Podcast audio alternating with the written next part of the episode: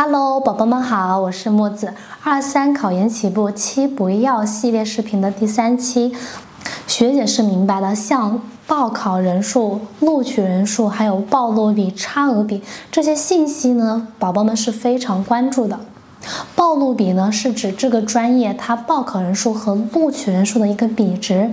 如果说可以了解到的话呢，还是可以进行一些参考的。因为报录比的话呢，它可以反映这个专业它竞争是不是大。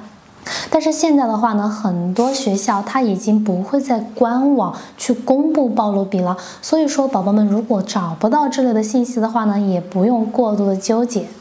因为有的学校呢，它录取的人数多，报考的人数也会跟着多，压力呢也会比较大。有的学校呢，它录取人数少，报名人数也会跟着少。那么录取人数多、报名人数多的专业呢，对于你来讲也有可能竞争压力会比较大。像一些录取人数少、报名人数少的专业呢，对于你而言，也并不意味着就没有机会考上。那么木子在这里呢，还要跟二三考研宝宝们科普的一个名词呢，叫做差额比。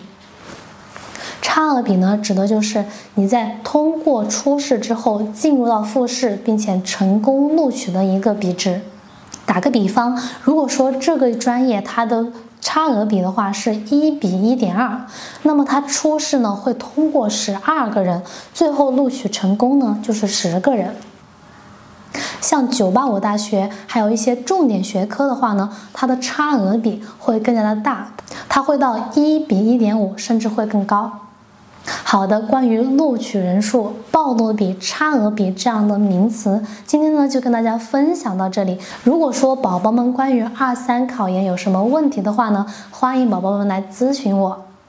木子学姐的 QQ 是三零七七二六六幺六六，我们下期再见。